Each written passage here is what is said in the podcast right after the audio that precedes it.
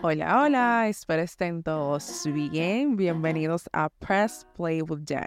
Eh, este es el primer capítulo de esta nueva aventura que ustedes van a emprender conmigo. La verdad tengo que decir, estoy un poquito nerviosa porque eh, este podcast nació más por la necesidad de que, para los que no me siguen en Instagram, por si acaso, arroba Jensel, um, arroba Jensel, rayita abajo dos veces, yo escribo mucho, me encanta escribir, me encanta desahogarme por las redes sociales, no en el mal plan, por si acaso, pero sí me gusta que cuando estoy inspirada en un tema, escribirlo o incluso hablarlo vía las stories de Instagram. Y varias personas ya me habían dicho, ¿por qué no te creas un podcast? Porque si te, gusta tanto hablar y todo eso que tú plasmas en letra, tú lo puedes también decir, o sea, sería chulísimo. Yo dije, bueno, pues vamos a darle, uno no pierde nada. Y aquí estamos, echando pininos porque obviamente, pero nada, bienvenidos eh, a este podcast que espero que sea un espacio para ustedes donde puedan reírse, puedan eh, decir, concho, sí, es verdad. O sea, pensar un poquito. Yo sé que la, hay muchas personas que son de mi generación. Hablo de, cuando hablo de mi generación, si mi novio me escucha de, de que tú te crees que ya tú eres vieja. Pero es que cuando ya tú estás llegando a los 30, como que la cosa se va poniendo fuerte y tú dices, Dios, son 30 que voy a cumplir. Y todavía no me lo creo, de verdad que no. Yo no me siento como de 30 años. Eh, me río porque cuando yo estaba más adolescente, yo así, o sea, yo visualizaba a la gente de 30 años como una gente vieja, adulta. Y ahora que estoy en mis 29, que cumplí este año recién, bueno, no recién, fue en abril, pero sí, yo dije, concho, pero la gente de 30 no es vieja. O sea, la gente de mi edad no somos viejos, no somos, eh, no todavía no estamos en, con achaque, bueno, sí, un poquito, sí, nos duelen a veces las piernas, que la espalda, pero es porque eh, dormimos mal. y el trabajo como que nos consume y no, y no descansamos. Pero yo dije, mi generación necesita algo eh, que escuchar, que, es, que entiendan que aquí hay personas que, que al igual que ellos están sintiendo lo mismo. Y nada, quise crear esto por eso por muchas otras razones que, y las que ya dije anteriormente, eh, fue porque por, esta, por esas razones que nació este podcast. Y nada, vamos arriba. Eh, el tema de hoy es un tema que ya lo había hablado muchas veces por Instagram, eh, pero que en realidad quise enfatizarlo más. Y, y vamos a darle un poquito de, de libertad, porque yo siento que cuando yo me tocaba escribirlo, cuando, bueno, cuando, cuando lo escribí por Instagram, me limité mucho, porque saben que la, cantidad de caracteres que te permite una publicación son a menos que tú vuelvas a los comentarios y sigas la línea, pero eso no está para mí. Entonces yo dije, vamos a darle en el podcast y me voy a desahogar por ahí. Y nada, vamos arriba. Y yo sé que ustedes están locos porque yo ya les diga cuál es el tema. Y es que hoy vamos a hablar de romper con, con los ciclos generacionales, con patrones generacionales, con cadenas generacionales, como usted quiera decirles. Pero de eso es que vamos a hablar. Aunque lo primero que nosotros debemos tener en cuenta es que cuando Vamos a romper con un trauma generacional, con una cadena generacional. No se trata de culpar a nadie, sino de asumir ya nuestras propias responsabilidades y tomar la decisión de cambiar. ¿A qué viene todo esto? A que muchas veces, lo digo por experiencia propia, nos victimizamos y nos escondemos de la dichosa frase, es que yo soy así, es que mi familia es así, para no encarar problemas que se nos fueron adquiridos y que no son normales. Yo sé que muchos piensan que es fácil salir al mundo exterior ya siendo independiente y embarcarnos en la vida adulta, pero salir de esos patrones que se nos fueron heredados sin nosotros querer esa herencia es difícil. Y es tan difícil darnos cuenta de manera propia cuando llegamos a ese mundo exterior y, se nos, y nos encontramos con esta pared y que nos destruye completamente todos esos esquemas, todas esas ideas, y nos dicen, no, no es así. Ahí es que comienza la vida a retarnos y a decirnos, o cambias o sigues igual que ellos. Una de las dos. Entonces ahí es que nosotros debemos tomar la decisión de o seguir y seguir victimizándonos y seguir eh, traspasando esos traumas, esos ciclos, esos patrones, esos estilos de vida, que lamentablemente muchos no son normales, muchos no son buenos. Y ya cuando nosotros somos adultos tenemos que aprender a discernir qué es lo que nos conviene, qué es lo mejor, qué es lo bueno, porque muchas veces, por más que nuestras familias nos adoren, nos quieran, no siempre lo que nos inculcan es bueno, no siempre lo que nos enseñan es bueno, pero está en nosotros tomar la decisión de seguir con eso o de pararlo y crear nuevas creencias, nuevas ideas, nuevos estilos de vida, nuevos patrones que sí sean buenos para nosotros y para los que nos rodean. Pero lo primordial, lo primordial es que debemos entender que romper con esos ciclos generacionales implica reconocer y modificar patrones de comportamiento, actitudes, creencias que se han transmitido de una generación a otra en una familia, en nuestro entorno, en nuestro árbol genealógico, si así se podría decir. Estos patrones pueden ser muchas veces positivos, en su mayoría negativos, pero vamos a profundizar un poquito cómo serían esos patrones, porque hay algunos que no nos damos cuenta que los tenemos, pero están ahí.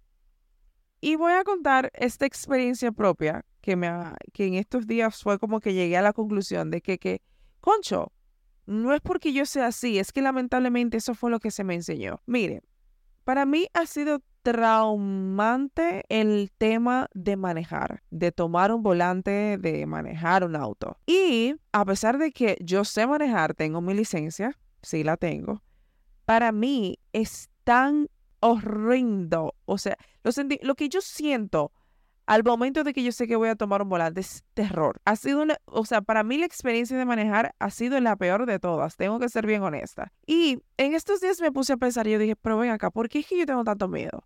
Si bien es cierto de que, bueno, los que me conocen de manera cercana saben que mi familia sufrió un accidente hace, ¿qué? 13, 12 años. Bueno, fue en el dos, fue como para el 2010 por ahí. Y mis miedos no vinieron de ahí, porque si hubiese sido en base a esa experiencia que vi en ese momento, yo no me volvería a montar en un auto, la verdad. Y en estos días me puse a pensar yo dije, ¿pero por qué? Y seguí como quedándole mente, indagando Jennifer al fin, si no sobrepiensa, no es Jennifer. Y hasta que llegué a la conclusión de que me di cuenta de que mi madre es así. Mi tía es así y mi abuela es así. Y yo dije, concho, inconscientemente, ellas me inculcaron ese miedo al manejo. Me inculcaron ese miedo a la pista, a la calle. Y yo dije, concho, no es que yo sea así, es que eso fue lo que se me enseñó, eso fue lo que mami, lamentablemente, y no es culpándola, porque yo sé que al igual que yo tengo ese trauma inculcado por ella, ella también lo tiene inculcado por mamá, por mi abuela. Y, señores, e, es que la experiencia de ir con mami en un vehículo es algo que usted se ríe. El que maneja se ríe con mami, porque mami comienza, cuidado. Entonces, la, yo en estos días venía hablando con mi novio y él me decía, Jennifer, es que yo sé manejar, yo estoy viendo, y tú comienzas con que cuidado, que ten cuidado, que se está acercando, que desacelera. Y es porque yo vengo con eso. Y si ustedes conocieran a mi tía, dirían, no, eh, porque la familia entera es así. Y, eso es lo más insignificante.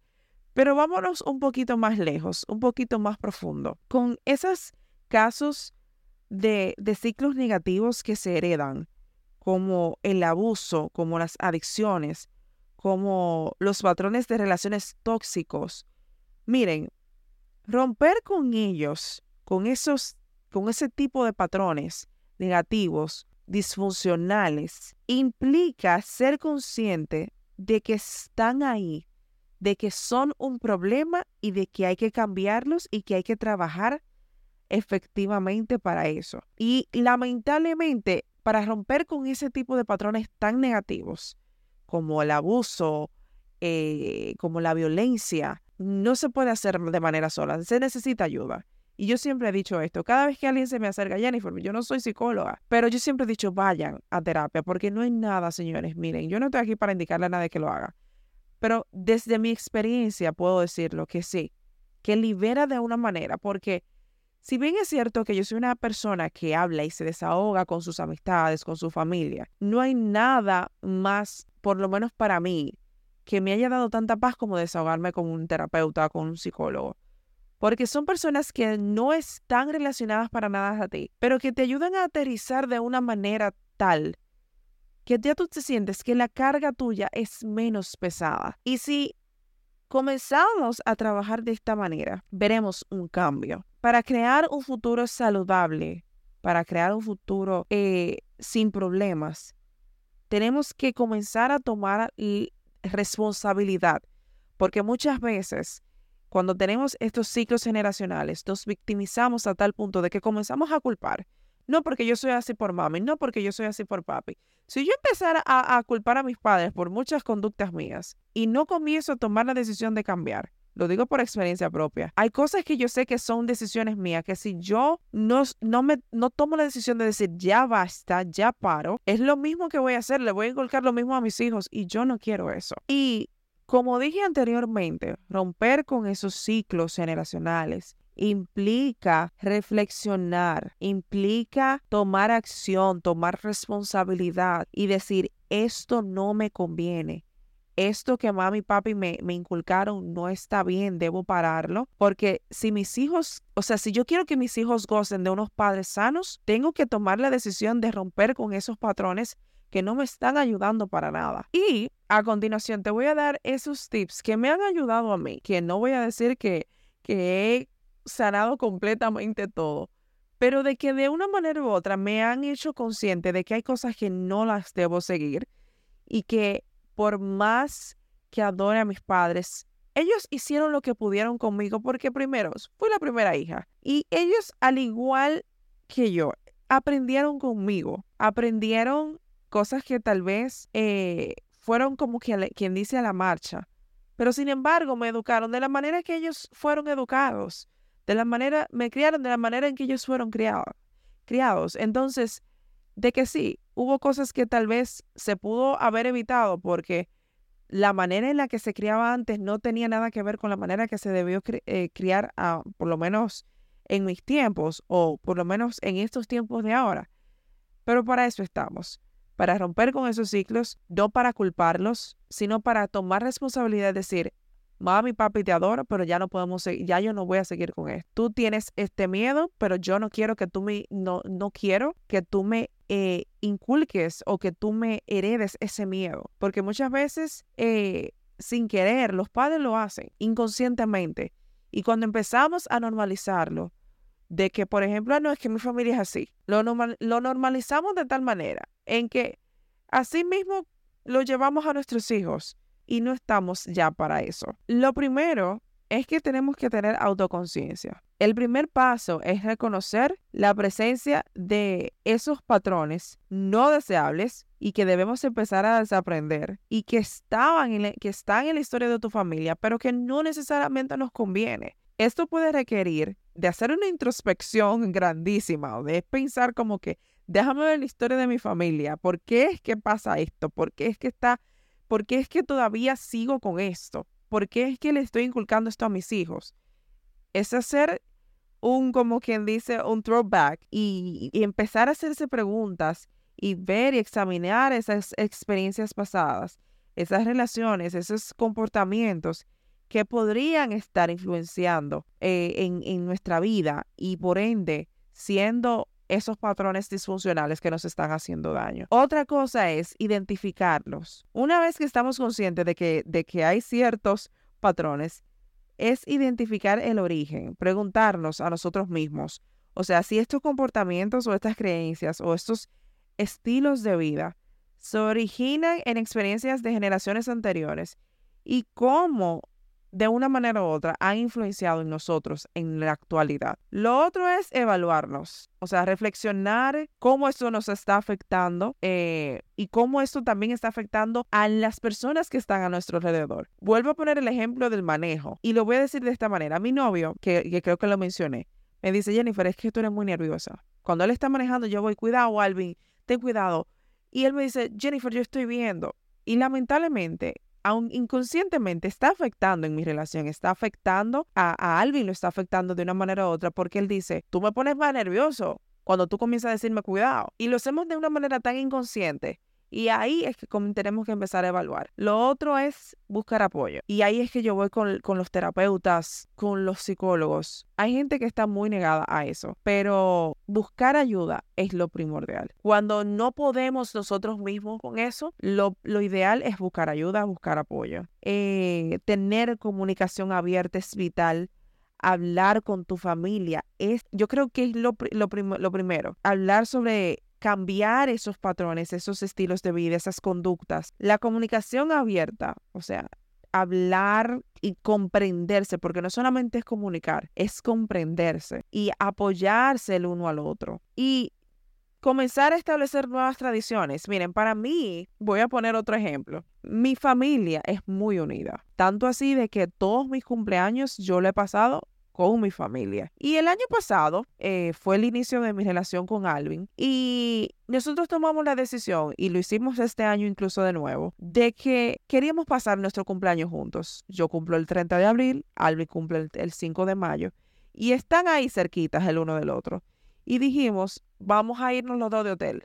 Alvin no le gusta mucho celebrar su cumpleaños, pero a mí sí me gusta. Y dijimos, ok, tenemos que encontrar un balance ya que a mí no me gusta celebrarlo, me dice él, pero a ti sí.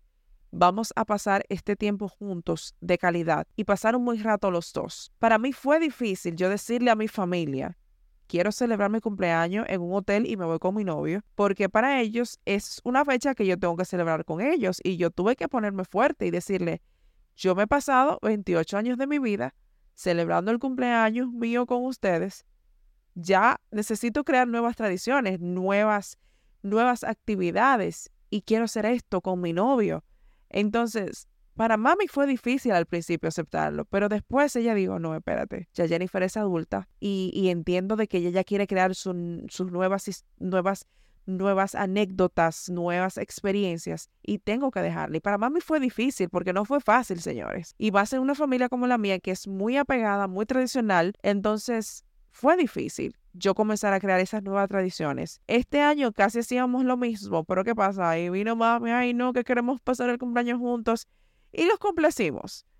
Pasamos mi cumpleaños, incluso Alvin fue, todos juntos, incluso fue la novia de mi hermano, pero ya yo le dije a mami, esto fue ahora, va a haber un diciembre que yo no lo voy a pasar con ustedes, lo voy a pasar con Alvin, porque quiero empezar a crear nuevas tradiciones.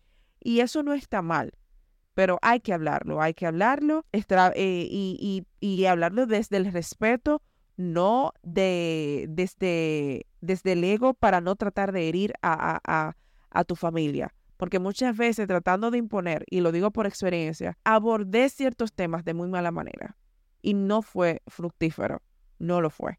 Entonces, que no sea el ego que hable, sino más bien el sentimiento de que ya tú no, ya tú quieres cambiar ciertas cosas y que tú quieres eh, crear nuevas experiencias por ti solo.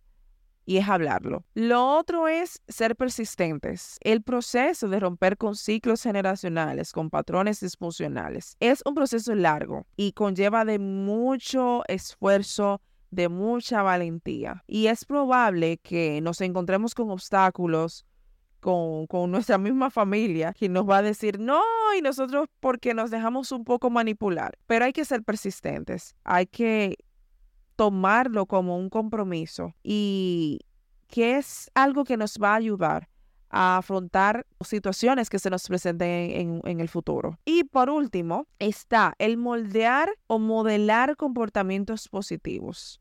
Miren, a medida que nosotros vamos cambiando esos, esos patrones. Nos convertimos en modelos, nos convertimos en, en ejemplos para otros jóvenes. Así que el tomar las decisiones adecuadas nos harán ejemplo de inspiración para otros que tal vez están pasando por lo mismo que nosotros. Entonces, hay que tener mucho cuidado. Por eso es que yo digo que abordar este tema es cuestión de comunicación, de comprensión, de respeto respeto y de respeto desde el ámbito del amor, porque muchas veces no, que demandar respeto con miedo no, no funciona, sino más bien desde el amor. Y ya en última instancia, romper con ciclos generacionales requiere una combinación de autoconciencia, de compromiso y de esfuerzo. Si bien es cierto que no es fácil, el resultado de romper con esos patrones que nos hacen daño nos va a brindar